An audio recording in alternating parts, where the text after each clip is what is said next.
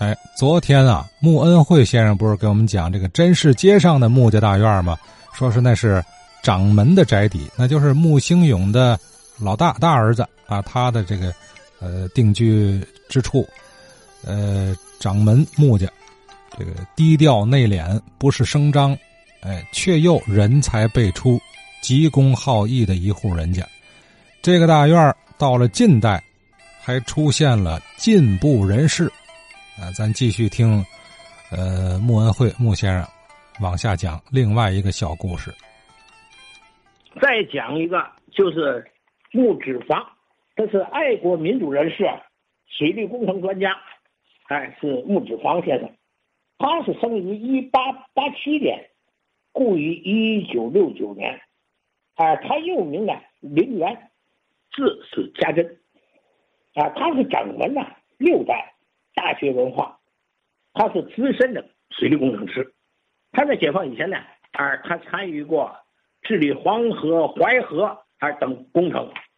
他的两个儿子都是中共地下党员，他受他们的影响，所以在解放前夕呢，他把自己常年绘制的中国各个河流的这个图纸和测绘的这些数据都。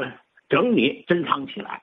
新中国成立以后，他把他上缴国家的水利部门，还为新中国的水利事业呢做出了很大的贡献。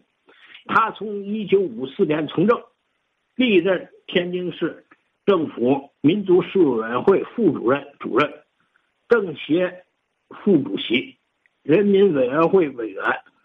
介绍完了他，他呢，我们再介绍他的两个儿子，穆增勤。穆正茂，他们都是中共地下党员了，他们就住在真市街。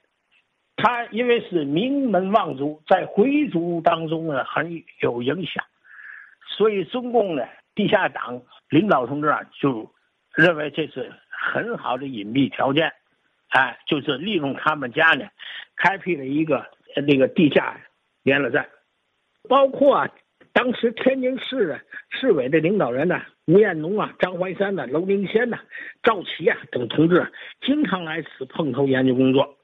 就有一次，一个张怀山同志啊，在这里开会，在外头有一个交通员姓刘啊，他担任警戒任务。他看到张怀山同志进去以后，他随即也就跟进去了。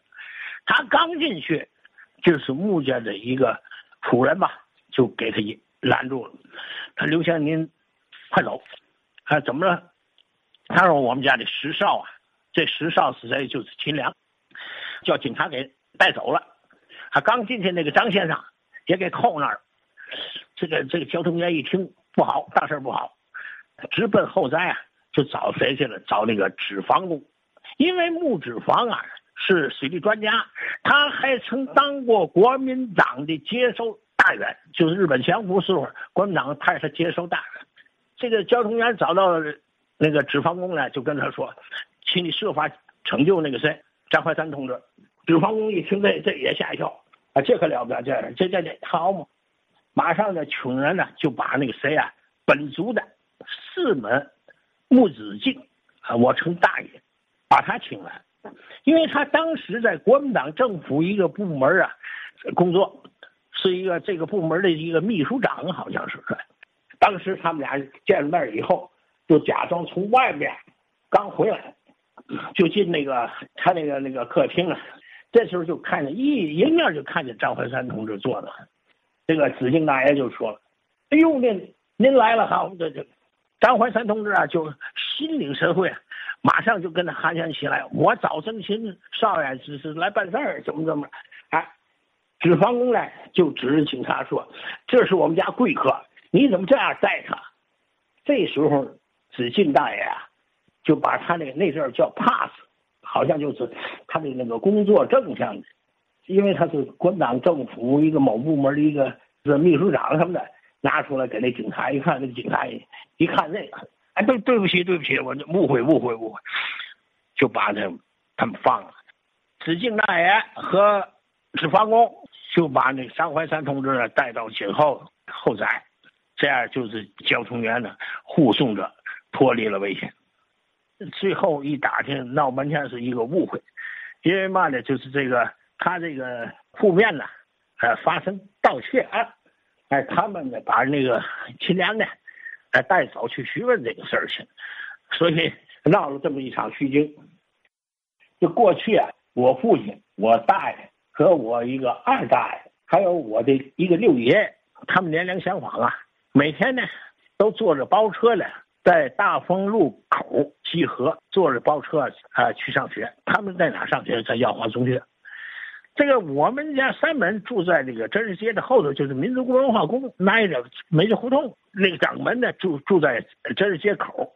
我父亲和我大爷出门必须路过这个掌门这个这家。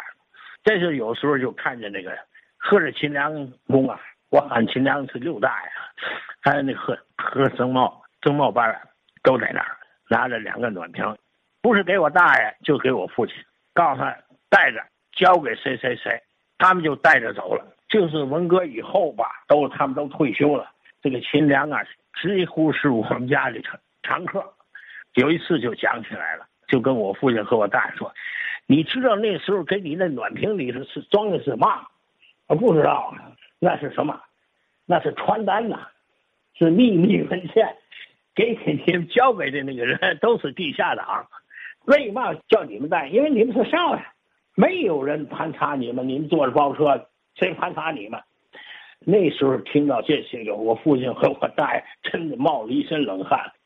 这是小故事吧？嗯，穆家大院里的地下党啊，利用子侄们上学的机会，传送机密文书。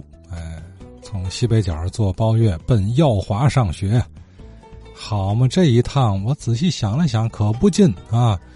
现在开车也得半小时啊，人力车每天单程得一个多小时啊。